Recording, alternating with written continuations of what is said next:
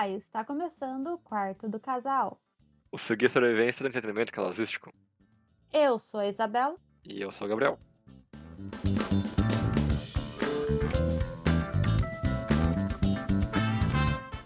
Bom, Isabela, pra gente começar esse nosso novo momento aqui no Quarto Casal, nosso primeiro podcast, não falando de cultura pop, né? Pelo menos não do- da semana, né? É, a gente parou pra pensar um pouquinho qual diretor a gente gosta, o que a gente poderia falar. Eu sugeri pra gente falar do Spielberg, você falou que não, que ele é chato. Nunca falei isso e ele nunca sugeriu, tá? Tá bom, tá bom. E a gente fez a sua sugestão, porque eu não tenho voz nesse podcast, que É é. Lars von Trier. Ou Lars von Trier. Ou qualquer outra. Ou qual for a pronúncia que a gente não É. sabe. Sim. Então, é isso aí. A gente vai falar desse moço. E a gente pretende aqui se aprofundar um pouquinho. Quase nada. Acho que aprofundar já é a palavra errada. A gente não vai se aprofundar. A Acho gente que só vamos. vai falar mesmo. Acho que vamos, não, vamos aprofundar. sobre sobre esse diretor, sobre o que a gente acha interessante ou curiosidades dele também sobre, Sobre o por trabalho dele, você tem que sobre assistir como. os filmes dele. Isso vocês viram que foram foi um interrupting? Foi, Vocês viram, né? foi. Eu estava falando, ele me cortou assim claramente. Mas eu fiz isso, sabe por quê? Hum, A gente fez o clickbait, Isabela. entendi. É o clickbait. Então tá bom. Aliás, esse é o nome do episódio. Clickbait? Não, não. O nome Ah, episódio é tá. Por que você tem que ver os filmes de Lars von Trier? Exclamação, exclamação. É isso, eu acho que vai ser esse mesmo. Esse é o nome.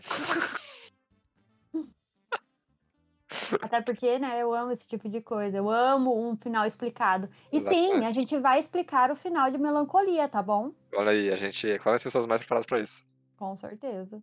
É isso.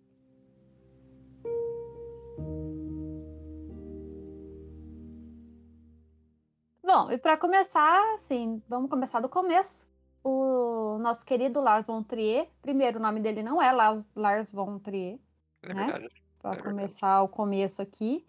É que o Von, no caso né, ali do meio, ele. É, isso daqui é uma curiosidade que eu achei legal. O Gabriel nem queria falar disso, tá? Mas eu, eu achei negócio curioso, porque eu- parece um nome verídico. Parece. Mas ele pegou esse nome enquanto ele estava na faculdade lá, sabe? Tipo, foi um apelido que surgiu e ficou para sempre. Loucura, E doido. E ele é dinamarquês, né? Nasceu em Copenhagen, que com certeza também não é assim que fala, mas é como a gente fala. E ele tem 65 anos e ele é formado em cinema. Olha que coisa louca, né? Quem diria? Eu gosto do Von, Isabela. Eu acho que, além de pra ser verídico, Hum, dá um tchan a mais ali no nome do cara, né? tá. Não é só Lars Trier. Uhum. Parece que falta algo de fato. Tem ali um, alguma coisa faltando, sabe?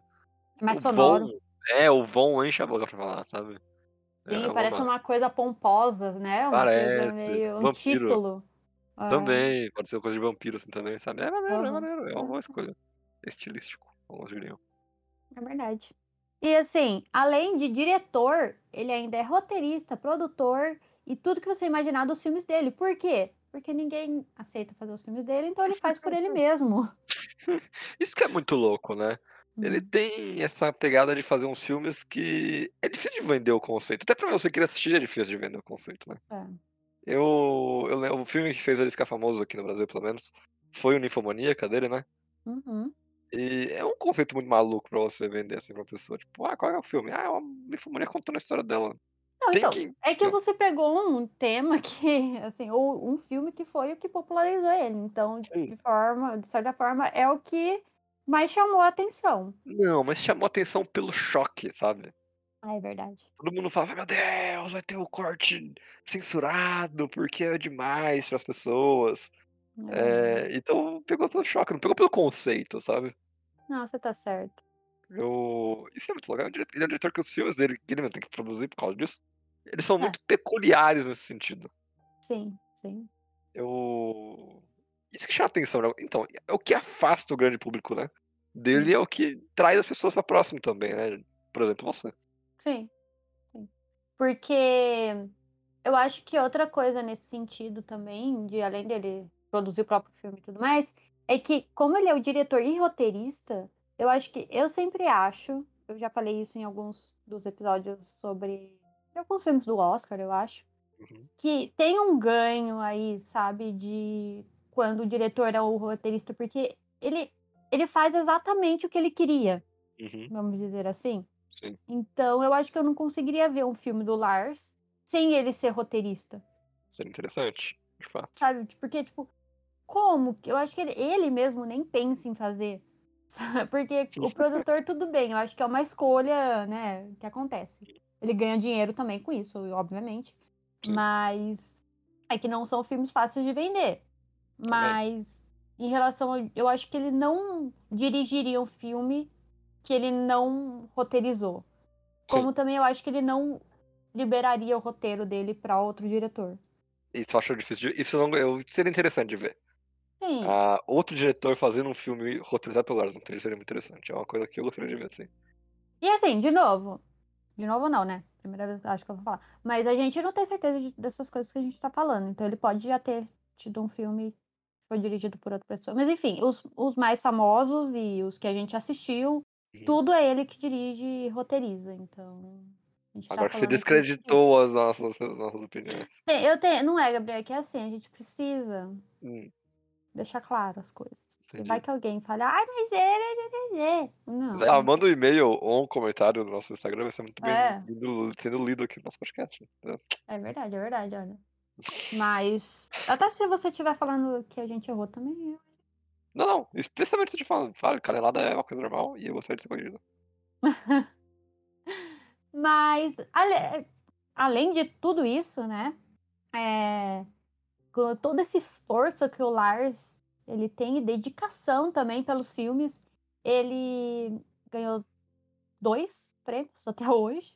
Acho que ele nunca, pelo que a gente procurou, ele nunca foi indicado para Oscar, para nada. Ele é o é, esnobado da academia, aí. porque ele ganhou prêmio por Ondas do Destino, que é um Uhum. filme de 96, assim, né, faz um bom tempo. E o Dançando no Escuro, que é um filme que eu, que eu gosto bastante também, que é de 2000. E só. De resto, ele não, não concorreu a nada, não ganhou mais nada. E é isso. E, e os bons, né? Os super filmes deles, deles. O super filme dele veio depois, né? Com Nin- Ninfomaníaca e tudo mais. Uhum. Esquecido no churrasco. É, é difícil pensar nisso, né? Porque a gente tá falando que o Lars Cult aqui, mas ele não é exatamente uma pessoa. As pessoas já viram os filmes dele, sabe? Ele não é um diretor desconhecido. Eu acho que mais pessoas viram filmes do, do Lars von Trier do que do Godard, por exemplo, sabe? Ah, Isso é um fato, assim. uhum. Mas é, é louco a gente para pensar que é um diretor que ele é tão popular e que faz filmes tão autorais e diferentes assim, que são especiais de certa forma, que nunca foi indicado a um Oscar na vida, sabe? Nem que seja por direção ou por roteiro. Exatamente. E, mas eu acho que é por aquela questão do choque, Uhum. sabe? Porque nenhum filme dele é fácil de assistir. Isso, Sim. isso a gente tem que colocar aqui, sabe? Uhum. Não é fácil. Não, é- não, não falo, tipo, é fácil no, no sentido. No sentido, tipo, é ruim, ai, sabe? Aí, Lento e tudo ai, é né? tão ruim que fica difícil pra ver. Não. Alguns são. É, mas assim, a maioria é por causa do tema. São temas Sim. densos. Uhum. Não é fácil, assim, sabe? E também tem a questão de ele não ter vergonha de mostrar uma, uma galera pelada. É verdade. Não tem. é verdade. E assim, Nem que seja em slow motion. Não, mostra mesmo. Mostra. É, ele é o livro aberto ali. Sim. Isso eu acho até que a gente pode trazer um pouquinho mais pra frente. Talvez quando a gente também, mais pra frente, quando for falar de ninfomaníaca, não sei. Mas é uma questão de ele não tem pudores neste sentido. E é um tabu pra, pra grande mídia Sim, sim. mostrar a gente pelada. É Uhum. isso. É, isso com ele, né? Que Ninfomaníaca também foi vendida aí, o Choque, não sei o quê. E o Gaspar Noé também é outro que fala, ah, ele faz filmes pornô pra cinema. Um outro dia a gente traz também. Eu estou Mais de. a amizade terminada com o Gaspar Noé. Ah, eu também, mas depois a gente fala. Um outro dia a gente fala disso. Mas, né, porque hoje a gente vai falar do Lars. Sim. Você tocou em um assunto legal. Os filmes dele tão- tocam em assuntos pesados. Ma mas sabe uma coisa? Eu acho difícil colocar categorizar um filme do Lars von Trier. Uhum. Porque eles não são só drama. Assim, eu não Uhum. não vejo apenas como dramas, a grande maioria deles. Alguns são, de fato. Breaking the Waves pra mim é um grande drama. É. Eh, mas tem filme que é muito mais completo. Tem filmes ali que eu realmente gosto de colocar na categoria, tipo, vida. Certo. Por exemplo, Melancolia, eu não acho que é um drama. Embora seja muito Uhum. triste, embora seja muito focado nas relações entre pessoas. É um filme sobre a vida pra mim, assim. Eu Uhum. acho que ele tem essa coisa de conseguir materializar na tela, nos nos roteiros dele mesmo, em direção dessa vez, o que é ser humano, assim, pra mim, sabe. Só que Sim. ele pega ele não pega o cotidiano do ser humano, ele pega os momentos mais dramáticos da vida de uma pessoa.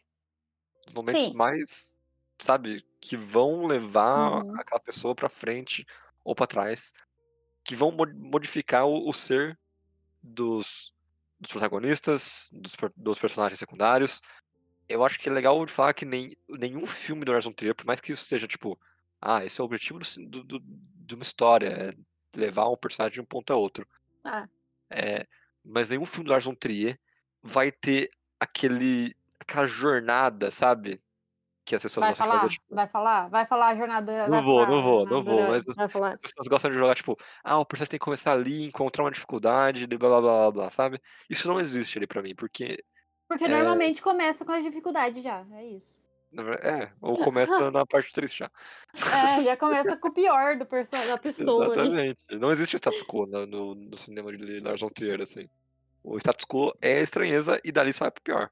Eu eu gosto de dizer, por exemplo, uma surpresa pra mim, que foi um filme que eu achei que ia ser muito muito chato, que eu não ia gostar, e eu acabei gostando muito, é A Casa de Jack. Uhum. Que me pegou, assim, pelo colarinho me arrastou por 2 horas e meia de duração daquele tempo. Uhum. Eh Ah, hum. boa também, só pontuando aqui, uma vírgula, uma Uhum. aspas, um parênteses. Sim. Eh, os filmes dele são sempre gigantes, sempre. Sempre, Não não sempre, tem sempre. nenhum que é tipo: "Ah", não, Não, sempre é. enormes. E ajuda, ajuda. Mas eu eu vou voltar nisso aí, só só um segundo. Uhum. E, por exemplo, o A Casa de que Jack Construiu, é esse filme, é o tipo de filme que o status quo dele é a cada momento ficar mais estranho. Uhum. Uhum.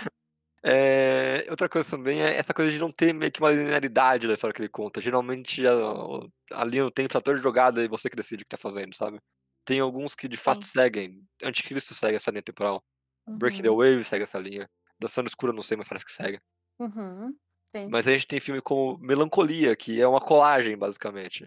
A gente Sim. tem Ninfomaníaca, que é outra colagem de de pequenos momentos. Eu acho fenomenal, é uma um cara que ele consegue pegar cortes e juntar tudo em uma massa muito bonita. Sim. E, assim, né, falando de filmes no geral, Uhum. eh, eu acho que é uma cara característica dele mesmo falar Uhum. sobre, eh, até que você pontuou assim: "Ah, não são coisas do cotidiano", mas são, Sim. sabe. Ele consegue falar sobre coisas do cotidiano que pessoas não querem falar sobre. Uhum. Eu acho que o ponto é, ele fala de coisas que a gente não quer ouvir. Uhum. Porque o o Anticristo, por exemplo, né, eh, tem ali uma questão de luto e tudo mais, é coisa que todo mundo pode viver um dia, só que Sim. ninguém quer falar sobre isso, ninguém quer ver sobre isso, ninguém quer saber sobre isso, as pessoas Sim. se recusam. E eu acho que isso é uma das coisas que o o Lars ele enfia o trequinho no machucado, entendeu. Sim, sim. Uhum. Eu acho isso legal. E outra coisa também é que se você espera finais explicados é é o momento, tá. Porque tem isso também de, eh, ele eu não vou falar que ele não explica o filme, né, nele. Aham. Ele explica o filme nele, só que, eh, eu também não quero falar: "Ai, as pessoas têm preguiça de pensar", não vou falar isso também. Mas ele ele tem uma complexidade que ele traz nos filmes, Uhum. que às vezes precisa daquele rolê do explicado, entendeu. Sei. Eu sou eu não sou adepta do final explicado. Eh, por quê? Eu acho que o que você entendeu, você entendeu e acabou. Uhum. Porque só se for uma coisa muito pontual, tipo Evangelion, sabe. Que aí é a maluquice das pessoas. Mas falando aqui do Lars, eu nunca fui atrás de procurar saber o final, explicado dos filmes, porque eu quero pegar o que o diretor me deu e é isso. Mas isso também é uma característica da minha pessoa, entendeu? Se você gosta de final explicado, tudo bem. Não tem problema, né? É, assim. Hum. Eu sou mais do seu lado também, de que eu, eu acho que geralmente. Por mais que você não entendeu algo, é interessante que você deixe martelando na sua cabeça. Eu sou uma pessoa que quando eu vejo alguma coisa que eu. Um final, um meio, qualquer coisa que eu meio que acho que eu posso tirar alguma coisa a mais, eu fico ali martelando. Isso aconteceu esse ano com assisti Druck, por exemplo. É um final que é fechadíssimo. Assim, Uhum. não tenho o que entender. Mas eu Uhum. revi e revi o final daquele filme algumas vezes. Uhum. Não porque eu não entendi, mas porque eu queria ver e rever até eu falar, pô, então é isso aqui que o filme quer me passar. Sim. Esse aqui é o E momento. isso, e também não tem, sabe, tem muita gente que, ai, é errado o que eu tô pensando. Não, sabe? Tipo, você refletiu sobre isso e é isso que o filme te passou. Sim. Pronto. E a Sabe, gente você pode assistir o, o, o Anticristo, como tá falando, e falar que não é sobre luto e é sobre outra coisa. E tá Sim. tudo bem. e tá, Ah, ué, tá tudo certo. tá tudo Você- bem o meme. É, é. Então, Data o podcast, vambora. é. Eu não consigo, cara. Sou sempre eu, né? Sou sempre eu. Mas vai, continua. Já acabou, Jéssica? Olha aí, mais um aí. Não, esse é velho, Gabriel. Vai. Não, eu ia, eu ia falar só que o final do Lars, quando ele não pira com- completamente, Ah, às vezes ele só joga o final pra você e fala, é aqui que essa história vai acabar pra gente, mas ela continua e você não tem que saber mais de nada, sabe? Eu, eu acho que eu, eu gosto disso também, de às vezes, quando ele não pira muito, que às vezes ele pira muito, e aí é um final, realmente tem que ter um final explicado ali. É, não, é. Mas às vezes é só acabou, e aceite que acabou. Exatamente, Uhum. exatamente. E isso também reflete o que ele quer falar com os filmes, entendeu? Uhum, sim. Que é, é isso. Lide aí com seus problemas, cara. Por exemplo, Não é meu que o filme acabou aqui, o problema é seu, você que se vira. eu vou falar de dois finais aqui, então se você não quer saber dois finais, você pode pular rapidinho aqui. Eu vou falar rapidamente. É... A Casa que já construiu e Melancolia. São dois finais completamente diferentes que as pessoas procuram o significado do final, no fim das contas. Uhum. Não tem nada pra saber no final de Melancolia. Não. O final é aquilo, sabe? Uhum. Enquanto a Casa que já construiu é o final que você quiser, Uhum. basicamente. Mas tudo bem, você quer ver a opinião das pessoas? Veja. Mas é o final, no fim das contas, que a pessoa também entendeu. Porque não tem uma. Não tem uma explicação canon do que aconteceu ali. Isso, exatamente. Outra coisa, ó, parabéns, muito, muito bom a sua colocação. Que se eu vejo um final explicado, tá sendo explicado pelaquela pessoa, não sendo explicado por mim, entendeu? Não é o que eu entendi. Sim. É o que a pessoa entendeu, ela tá me passando. Ela pode estar me passando uma coisa que não é o certo também, né? Se for ver assim, o que que é certo e Se errado. foi o diretor que falou, né? É, agora, se for isso, ele falar, ó, o diretor falou isso, isso, isso, isso, Aí, isso, beleza. né? Aí também, mas aí também eu vou discutir com o diretor e falar, não Aí- foi isso que eu entendi. Existe um conceito interessante na narrativa, em letras, que a gente chama, né? Um movimento que chamado a morte do autor. Uhum. Que é basicamente isso, cara. Depois que o autor soltou a obra dele, ele basicamente não tem mais o que falar. Se a pessoa entender que ele tava falando de mercado econômico de 1930 no filme dele sobre duas irmãs gêmeas do Adam Sandler, é sobre aquilo, cara. Uhum. Contando que a pessoa faça uma boa análise e ela tenha argumentos pra segurar aquilo, é sobre aquilo. Exatamente. Então, não se preocupem com o Lars von Trier ser filme difícil. Não é difícil. Não existe isso de filme difícil. Não. Não existe isso. É o que você entender. Se você não entendeu nada, você assiste até entender alguma coisa. Alguma coisa você vai entender. Alguma Exatamente, coisa, alguma, alguma coisa. algum momento ali você vai tirar, é. Sabe o filme difícil, Isabela? Hum. Ponte para Terabit. Nossa, chorei demais. É um filme difícil. É um filme Nossa. difícil. Além de ser um dramão, é um filme que lida com diversas questões filosóficas em um filme de criança. E eu acho que é mais profundo ainda porque é um filme de criança. Exatamente, exatamente. Então não tem como você pra mim falar que é, Lars von Trier é um filme difícil quando você assistiu Ponte para Terabit quando era criança. Não existe isso. É Mas verdade, você preguiça. tá totalmente certo. Isso é totalmente certo. Eu acho que Tote para Terabithia me treinou pra assistir Lars von Trier. É isso.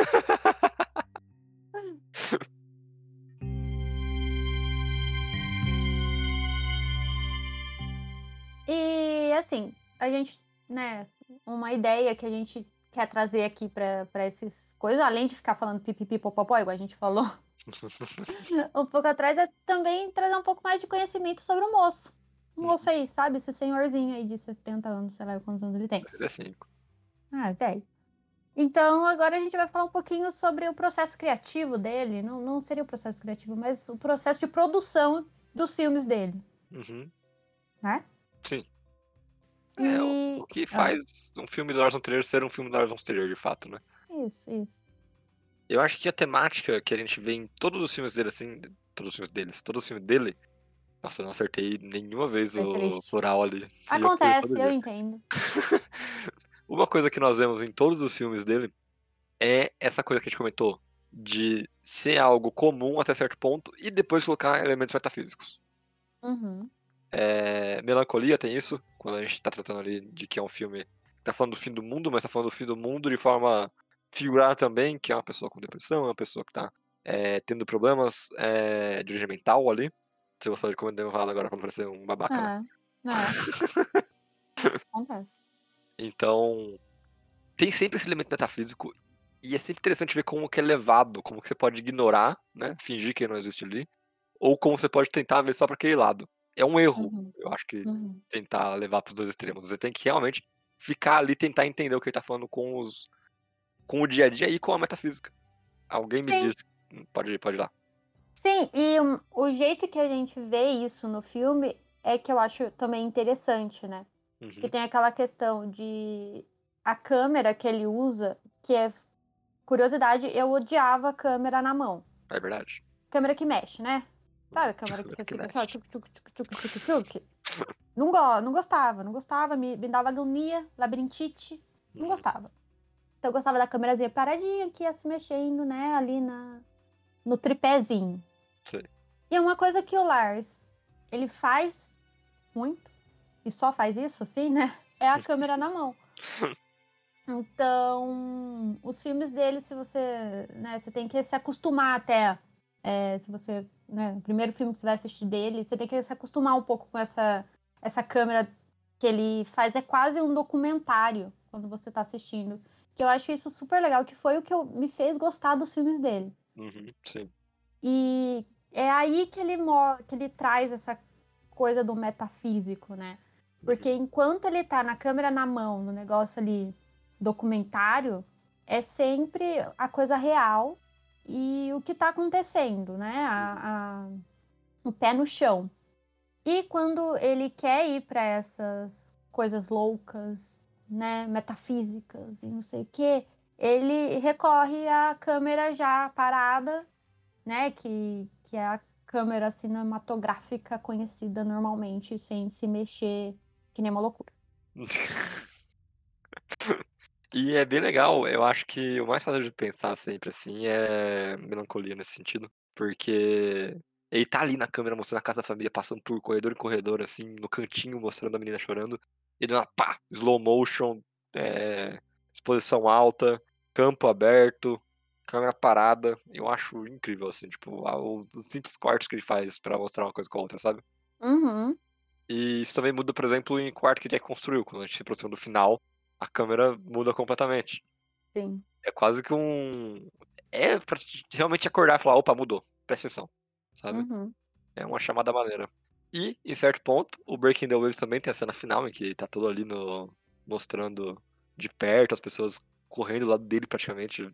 E aí do nada, pá, é uma cena chamada de helicóptero, sabe? Uhum.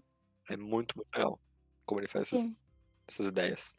É, eu acho, eu não, não quero dar muitos spoilers, Uhum. mas o Dançando no Escuro, ele também faz uma coisa bem diferente. Ele, ele vai para um, um- uma coisa ali figura, figurativa, figu, Uhum. sei lá, uma outra coisa que não é bem metafísico, Uhum. é, mas ainda não é real. Sim. Que também é bem interessante, que, assim, curiosidade, foi o primeiro filme que eu assisti dele, Olha né? Uhum. Foi nesse filme que eu realmente falei, não, eu tenho que prestar atenção nesse moço. Eu nunca tinha visto Ninfomaníaca, que bombou aí, né, em 2014, sei lá, por ali. Uhum. Eu fui ver ele só depois de velha. E ele, eu achei muito interessante já ali, essa, essa coisa dele tirar você do real e te colocar de novo só pelo uso da câmera. Lógico que tem toda a narrativa, enfim, né? Mas assim, Sim. é, só com esse elemento ele já consegue te trazer um milhão aí de possibilidades só com a câmera, só do jeito que ele usa a câmera. Uhum. Eu. Você comentou agora que. Ah, ele não tende. Que ele faz uma coisa diferente também no. Dançando no Escuro. Uhum. Eu me lembrei que. Ele também tem alguns momentos que ele não tá necessariamente falando de nada metafísico, mas ele quer fazer um ponto. Ele quer mostrar alguma coisa pra você. E ele faz isso muito no Infomaníaca, que é desenhar na tela. Sim. Ele simplesmente decide, decide inserir coisas que não tem nada a ver relacionado com a história, mas tem relação com o que está sendo falado. Uhum. Então ele insere cenas, desenhos, é, imagens que querem dizer a respeito daquilo. É uma jogada assim muito legal. Assim, não é o Uhum. único jogador que eu faz isso de vez em quando, eu Não, vejo é. outras pessoas fazendo isso. Isso é bem comum. Mas é uma boa escolha. E às vezes ele simplesmente manda o Dogville, assim, sabe? É, então, exatamente o que eu tava pensando. Tipo, eu acho que em padrões, o filme mais diferentão dele é o Dogville, entendeu? Uhum. Porque, pra você que não, não sabe, vamos. Assim, a gente, como eu disse, a gente vai falar mais profundamente de tudo, mas Dogville é um filme feito em um galpão, sem paredes, sem divisórias. É meio que um teatro ali. Eu, eu acho que a comparação com o teatro é próxima, mas ainda. Não, não é, porque não é teatro, mas. Não, mas é próxima no sentido, tipo, é um balcão, parece um palco, sabe? Uhum. Mas tem algo que ele tira ali que é mais do que só o, o cenário. Ele tira quase que a direção de arte, ele é quase que o design de produção, sabe? Sim. Eu, acho isso bem interessante. É como esse filme vai ser ausente de design de produção. O design de produção dele vai ser ausência. É uma jogada meio uau, sabe? Uhum. É uma coisa que. Como se faz? Como você tira uma coisa que é ligada inerentemente a um filme? Ele tenta. Sim. Não, ele consegue. É, não, é, ele consegue, eu mas. gosto muito disso. Eu achei, assim, é uma coisa muito, muito, muito, assim, criativa, muito diferente. É, é muito legal, Uhum. mesmo. Eu não gosto muito do filme. Mas o filme, é- isso é muito bom, muito, muito bom. E o jeito que ele faz, você sente a pessoa abrindo uma porta sem ter uma porta, Aham. sabe? Tipo, ou, ou- ou você sente aquele espaço, você sente as pessoas dentro de um quarto que não tem quarto. Uhum. E isso é uma loucura. Isso é uma loucura, isso é uma loucura. Outra coisa que é interessante, Isabela, de se, de se- de se falar sobre ele, é em relação aos atores, né? Ele tem alguns atores favoritos que ele chama sempre. Sim. A moça da teologia da depressão, ela tá sempre lá. Tem aquele cara que eu Sim. esqueci o nome dele agora, mas aquele cara. É. Mr. Devers. É, não sei o nome dele. Ai, calma Eu sei aí, que calma aí. é Stargarder. Stargarder. Corta, corta pro. pro Não é. Stansgarder? Alguma coisa assim? Stan Stargarder, né? Não é, mas o que que ele. Quais filmes ele aparece? Ah, em todos. O Ondas aí, ele aparece no. Ninfomaníaca, no. Melancolia, no. O que mais aqui que a gente assistiu? Não lembro se ele tá no Dançando no Escuro. Bom, mas é- esses dois atores são muito bem utilizados pra ele, né? É ele, ela e. É, os dois. Isso, os dois. E ele também, em um, em um dos filmes dele, que é o Anticristo, ele acaba usando o meu, um dos meus atores favoritos, que eu não quero falar que é meu ator favorito, mas é um dos meus favoritos, ele top 3, Hum. Que é o Coringa. Ele não é o Coringa. Não é o Coringa, é o Duende Verde. Hum. que é o Duende Verde. É, é o cara do farol. Eu não lembro o nome da novela. William Dafoe, isso aí. Obrigado. É, é o William, tá? William Dafoe. Ai, William Dafoe. tanto faz. Mas é. Eu sei o nome, pelo menos, e você? eu não sei nomes, me complica. e é interessante que a gente acabou descobrindo, né, Isabela? Que ele é um diretor que deixa as pessoas atuarem meio que abertamente, assim. Aham. É uma coisa muito louca, porque quando você vê os atores atuando no filme dele, você nunca pensa, ah, isso aqui foi claramente uma. Uma Improvisação. improvisação, obrigado. Uma improvisação do ator. Você sente isso? Eu nunca senti. Pra mim, ele sempre era. Isso, na minha cabeça, ele era um diretor muito estrito que ele, tipo, falava. Ele quase pintava no chão assim, onde que tinha que ser, a pessoa tinha que estar, sabe? Sim. Não, então, vamos lá. Eu acho que a gente pode ir para dois, Hum. dois, duas, é, duas direções aí com os filmes dele. Uhum. por conta, pelo menos isso é o que eu acho, Uhum. né? Pra mim sempre foi uma coisa bem documentária, como eu disse. Por causa da câmera, por causa da atuação, por como ele usa o espaço. Tem vezes que ele tá com a câmera na cara da pessoa e parece que foi sem querer. Uhum. É, Tem vezes que ele tá no tem- cantinho, tem vezes que tá no cantinho, assim, como tipo, espiando. Sim, e tem momentos também que tem pausas, sabe? Que você vê que o ator tá, tá parado, Uhum, sabe? Tem pausa, tem respiro, que ele não corta. uhum. Eu acho que, eu, ó, refletindo aqui, eu acho que isso também pode trazer muito é, dessa veracidade do que a gente tá assistindo. Sim. Que ele não corta as coisas, ele deixa. Uhum. E isso, se você for ver, pode ser uma coisa que vai pra improvisação mesmo, sabe? Sim. Se você pensar dessa forma. Então, tá. Mas você pode ir também pra, por esse lado de que tudo é estritamente pensado, né? Porque não tem como ser tão orgânico e dar certo. É, exatamente. Mas, pelo que a gente pesquisou, é, é dá certo sim, é orgânico e Exatamente. deve ser in- incrível, né? Eu queria estar lá vendo ele fazer essas coisas. Exatamente. Eu queria ver o Dafoe atuando livremente. Uhum, Mas aí você citou cortes e você me lembrou uma coisa também. Ele é um cara que ele é mestre de corte, assim. Pra mim, ninguém corta uma cena tão bem quanto o Lars von Trier. uhum, Porque ele, de alguma forma, consegue te colocar na cena no momento que mais importa. uhum, É, mesmo a pausa, a pausa, se ele deixar a pausa é porque ela é importante, sabe? uhum. E... É que a cada corte dele, ele quer te provocar uma emoção, negativa ou positiva. Isso Sim. é muito louco. Ele é um cara que ele não usa muito a- o famoso corte, corte reverso, né? Que é uma pessoa explicando pra outra. Geralmente ele tá mais mostrando os dois em, uma, em um painel. E quando ele faz esse corte, corte reverso, é porque tem algo a ser visto ali. É Uhum, porque ele quer focar na reação da pessoa, é porque ele. Que é a ideia do corte reverso, do corte reverso, né? Que é você falar uma coisa, cortar pra pessoa mostrar a reação dela. sim. Só que tem muito filme que simplesmente faz isso à toa. Só Uhum. pra você não se perder na conversa. Que chega a ser irritante às vezes. Sim, que é, é, tipo, vira, vira, vira, vira, vira, vira. Isso, é. Aí você para e pensa por que, que a pessoa só não ficou na câmera e, tipo, deixa longe e é isso, né? Porque não foca uma pessoa só, você vai ficar virando pra Também, também. É.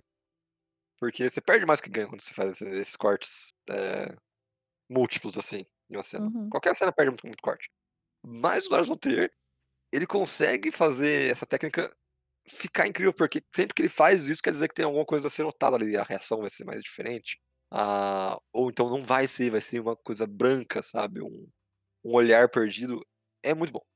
É muito bom Sim. os cortes dele.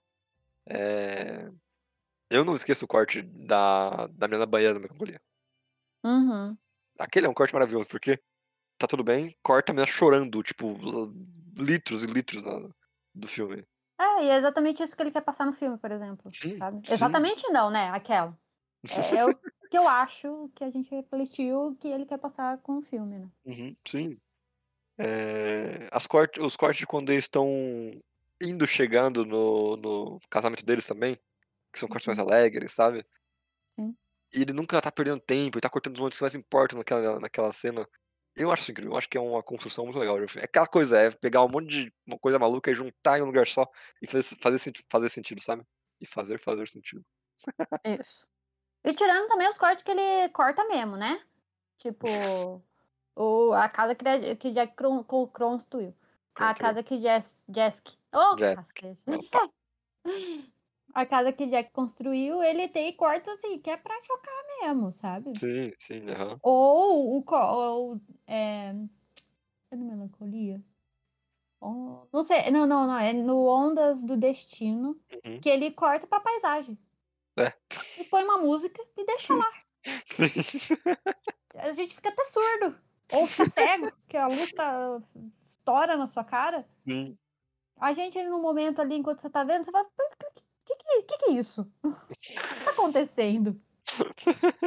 Mas é aquilo, tudo se completa no final e tem um propósito e tudo mais, ou não também. Ou Sim. não tem. Vai saber o que, que passa na cabeça desse moço. Moço é meio doido. Ele é, ele é.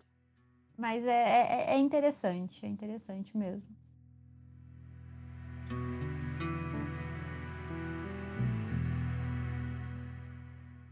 Bom, e outra coisa, né, do nosso querido Lars, é em relação ao quanto ele é influente nesse meio aí do cinema, né?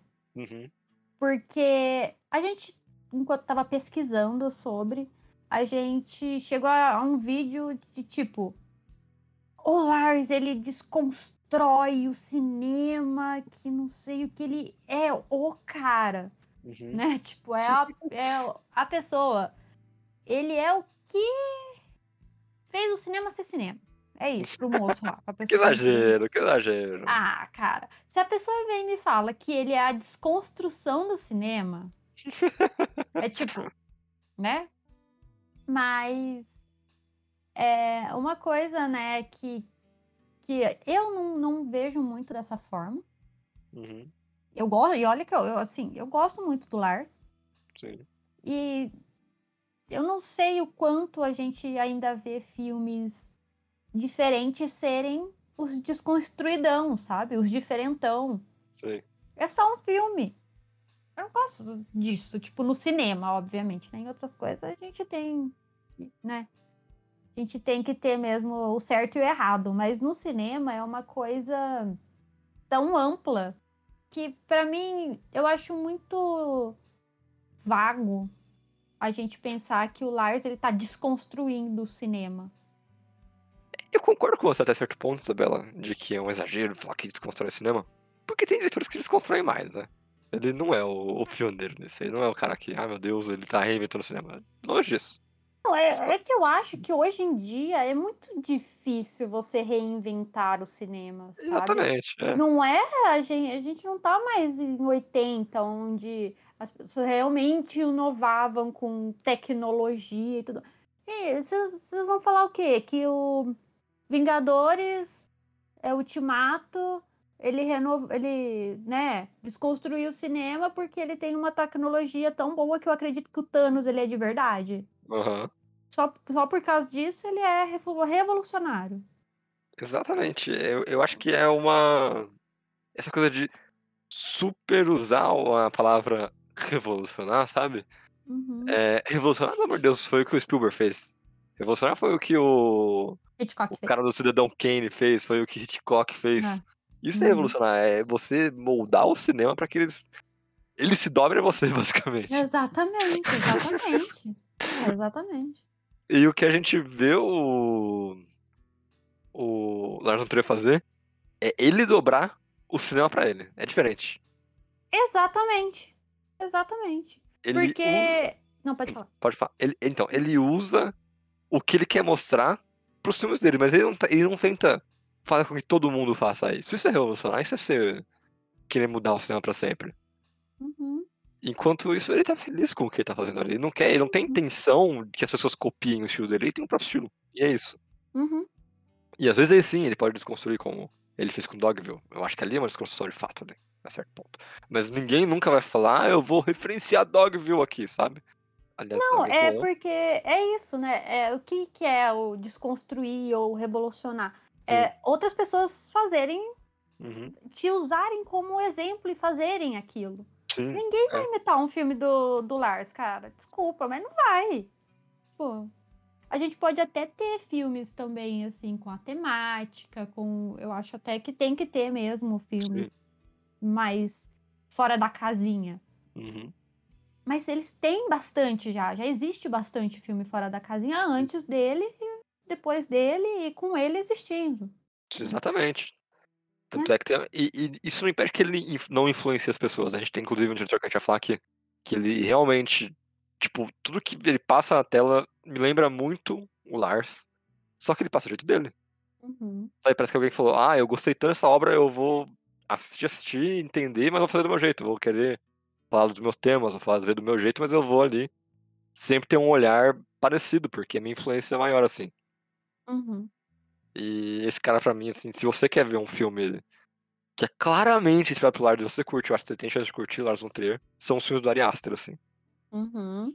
Eu acho que eles levam essa coisa da humanidade, do sobrenatural, um pouco mais sobrenatural, bem mais, na verdade, Uhum. no Ari Aster, mas ele tem aquela coisa das pessoas, focar na emoção, é... cenas que são desconfortáveis de se ver. O Ari Aster ele é muito bom nisso. Sim.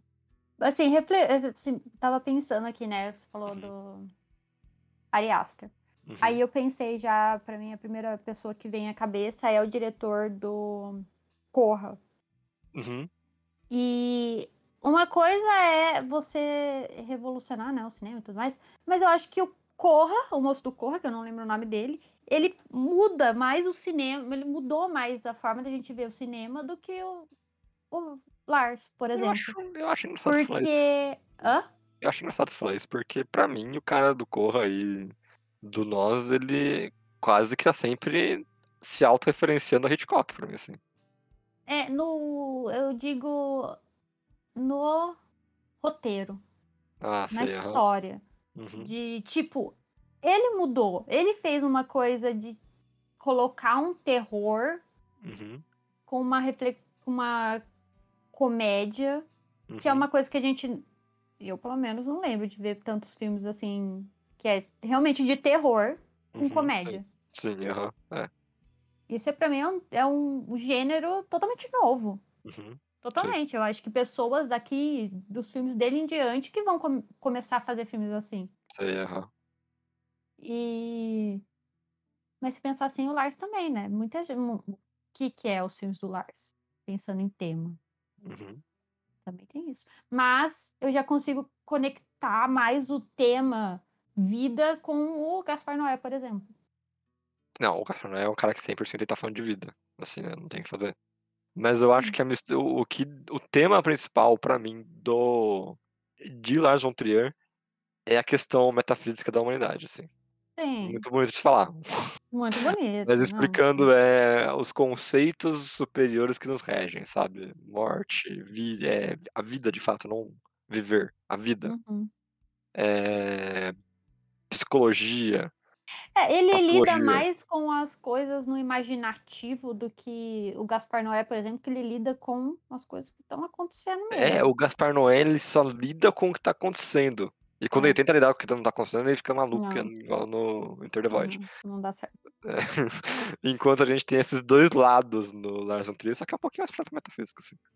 Uhum, uhum. Uhum. É, é certo. E aí eu, eu dei uma pesquisada, né? Pra não ficar, não falar maluquice. E sim, o Ari Aster, ele realmente acha o Lars von Trier uma excelente influência na vida dele. Dogville, aparentemente, é uma boa influência, assim, pra Midsommar. Bom, Eu acho que a é coisa de isso ser tá uma falando, vila... né? É, uma coisa que é uma vila, sabe? Mas ele tá realmente, pra mim, seguindo esse caminho de chocar, que o Von Trier, ele segue também. Uhum. É, a cena do caroto na cama depois do, Não. da festa é muito Lars von Trier aquilo. Muito, muito. Muito, muito. Então, eu acho que se você viu os filmes recentes do Ari Aster, você tem que dar uma olhada, assim, nos filmes do Lars von Trier. Sim, e assim, os filmes recentes. O Uhum. Ari Aster tem dois filmes só. Sim. E o resto é, é curtas. Uhum. Mas acho que também vale a pena você dar uma olhada em tudo, se você quiser ver. E a gente vai falar dele um dia, com certeza. Sim. Quando tiver mais filmes. Não. Vou falar agora. Vai demorar pra ele ter mais filmes. Mas eu acho que é isso. Era mais essa questão, né? Do o que é, né? Desconstruir o cinema. O que é. Uhum. Mas se você pensar na desconstrução como sentido popular e liberal, Uhum. de desconstruir, Uhum. pode ser, né? Sim. Pode Uhum. ser. Pode ser mesmo que ele tá desconstruindo, ele tá trazendo coisas que. temas que não Sim. são usuais, tipo ninfomaníaca, e tá tentando desconstruir a ideia na cabeça das pessoas. Mas eu acho que quando ele falou desconstruir o cinema, não era bem isso, né? Exatamente. Mas se for nisso, sim.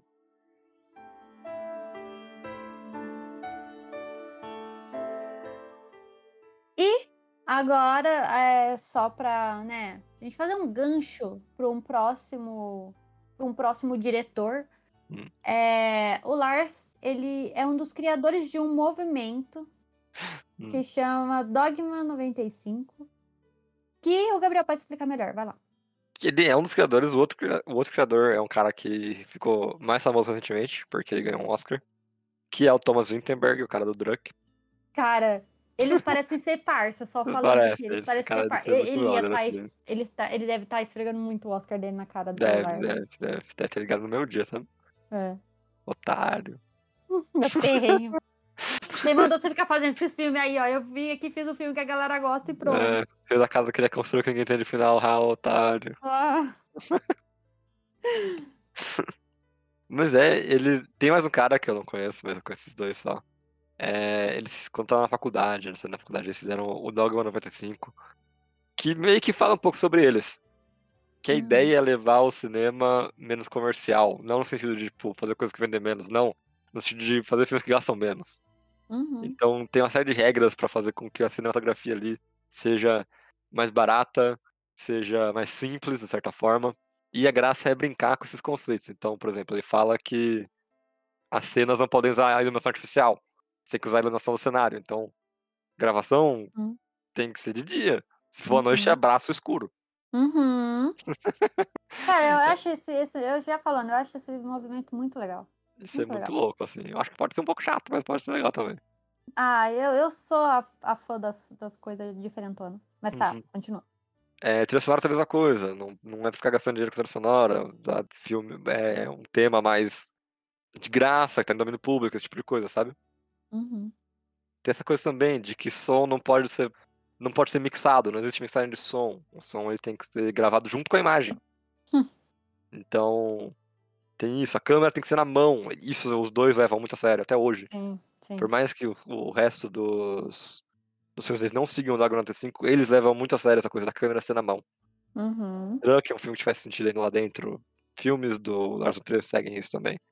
E é in- também tem uma coisa interessante que você também não pode ter deslocamento temporal ou geográfico. O filme tem que correr no momento que tá acontecendo. E onde foi gravado. Então não posso gravar um filme no Brasil e falar que tá na Alemanha. Olha só. Faz, sentido. Normalmente o, o Lars ele não fala onde tá. Uhum. refletindo, pensando agora, nu- nunca tem o lugar realmente.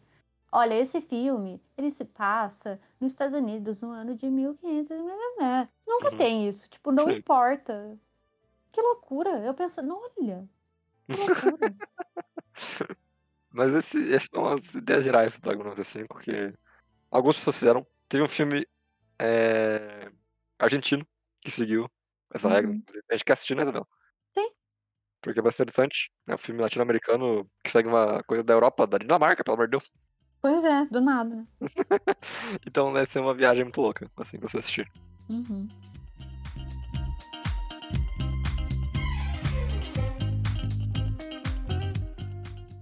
Mas é isso, né, Isabela? Essa foi a nossa viagem, falar um pouquinho do Lars von Trier. Eu tô feliz com como saiu o podcast, eu achei que a gente tocou nas coisas interessantes dele. É, Incentivamos a galera a assistir, eu acho que isso é mais importante, sabe? Uhum. Porque é aquela coisa, não é diretor difícil, gente. Ele só toca em assuntos diferentes. Não é um Vingadores. Não é um filme que você vai estar no sábado à noite falando, puta, que vontade de ver um filme do Lars von Trier. É só eu, né? Só você. É. Mas, sabe, não é aquele feel good, não é aquele entretenimento por entretenimento. É um entretenimento que você vai ter que parar e querer digerir um pouquinho. Sim. Que eu entendo que é chato. E. Hã? Que eu entendo que é chato às vezes. É, e lê o tema, assim, do filme se você tiver alguma questão, sabe? É verdade, é verdade, é verdade. Boa, boa, ali. Isabela. Porque, como a gente disse, ele não é fácil é, de formas gerais, assim. Aviso de gatilho, em todos os filmes dele. Tem, Não é, tem nem o que fazer. Não, todos, tem, todos. É. Absolutamente todos. Todos, todos. Então, procura, procura. Gatilhos de todos os tipos, assim, É. sabe? Violência, blá, blá, blá, blá. É, Então é bom, boa, boa ideia, Isabela. Veja na internet os gatilhos de cada filme ali que você está interessado. É. É. Mas, se você achou que a gente esqueceu de alguma coisa, você pode mandar seu e-mail para podquartocasal.gmail.com Ou mandar lá no nosso Instagram, que é Quarto do Casal. E se você quiser e puder, né, dar uma curtida lá, ajuda bastante. ajuda bastante. E lembrando que a gente tá em todos os podcasts aí que existe, todas as plataformas, a gente coloca É no verdade. YouTube também. Olha aí, YouTube. YouTube. A gente, isso, a gente deixa tudo no destaques lá no nosso Instagram, então se você quiser escutar algum episódio. A gente deixa? Deixa. Olha Todos. só. Não sabia não. Pode procurar lá, que vai estar, mas eu acho mais fácil você ir na Spotify mesmo e procurar episódio por lá. É. E é isso. É isso. E o próximo episódio eu acho que a gente vai. Acho não, né? A gente vai falar um pouco mais. entrar mais a fundo nos filmes do Lars. Então, se você gostou Sim. disso aqui, se interessou, ou se já assistiu e quiser saber mais, pode passar por aqui no próximo episódio e a gente vai citar sobre alguns dos filmes que a gente assistiu, né? Se o ouvinte quiser já se preparar para o próximo episódio, ele pode assistir os seguintes filmes, Isabela. Hum. Ele pode assistir Ondas de Destino, em inglês Breaking the Waves. Ele pode assistir Dançando no Escuro, que eu não tenho ideia de como esse filme é em inglês porque eu não assisti ele. Hum. Ele pode assistir Dogville, que é Dogville. ele pode assistir Anticristo, que é Antichrist, Antichrist em inglês. Hum. Melancolia, que é Melancholy em inglês. Ninfomaníaca, que é Nymphomaniac em inglês. E a casa que ele construiu, que é The House That Jack Built. É a mesma coisa. As, as traduções É são todas tudo a mesma coisa, é, É. tudo a mesma todos, dançando Todos. escuro também. Sim. É, então, se quiser se preparar para assistir, que daqui 15 dias a gente tá de volta falando desses filmes. Isso aí, dá, ela tem tempo, hein? Tem tempo, Não sei tem se é, tempo. pra- é que tem bastante filme, mas uns dois eu acho que dá pra ver. É, eu recomendo, assim, eu recomendo, Gabriel, recomendo que você assista Anticristo e Melancolia. E A Casa que ele construiu. São minhas três indicações. Eu indico Dançando no Escuro. Ok. Então, assista esses filmes e venha preparar o próximo episódio. Então é isso pra essa semana aí. Tchau. Tchau.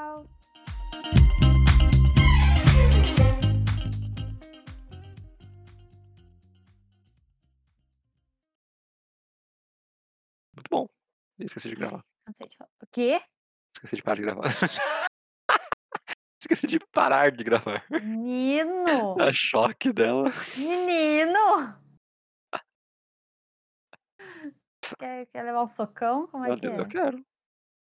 Menino, dois! Ok, ok. Tá gravando ainda, não pode.